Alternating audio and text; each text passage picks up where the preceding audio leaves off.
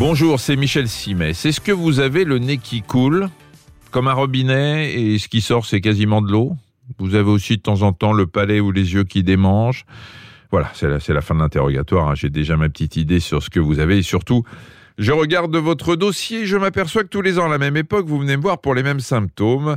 Mais ça, vous ne vous en souvenez pas. Ce que vous avez, c'est une allergie au pollen, le fameux rhume des foins. Et tous les ans, je suis sidéré par le nombre de patients qui consultent pour la même chose depuis 10, 15 ou 20 ans et qui ne font pas le rapprochement entre leurs symptômes et l'avènement du printemps.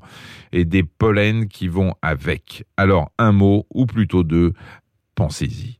C'est toujours mieux d'aller voir le médecin pour avoir une ordonnance, mais un certain nombre de médicaments anti-allergiques, ce que l'on appelle les antihistaminiques, sont vendus sans ordonnance en pharmacie.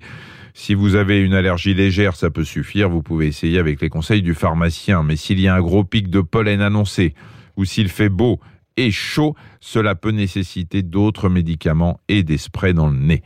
Le fait que ces médicaments endorment un peu, un faux ou un tox Non. En général, les antihistaminiques de nouvelle génération ne font pas dormir. C'était le cas avec la polaramine. Hein. C'est ça qui a donné une mauvaise réputation aux anti-allergiques.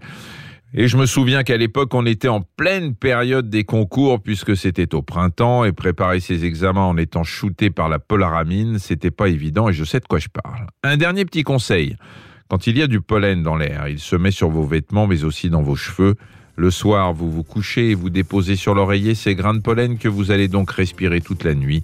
Un geste simple, se rincer les cheveux avant de se mettre au lit. Merci d'avoir écouté cet épisode de Ça va beaucoup mieux. Si vous avez aimé, n'hésitez pas à en parler autour de vous et à nous mettre des étoiles.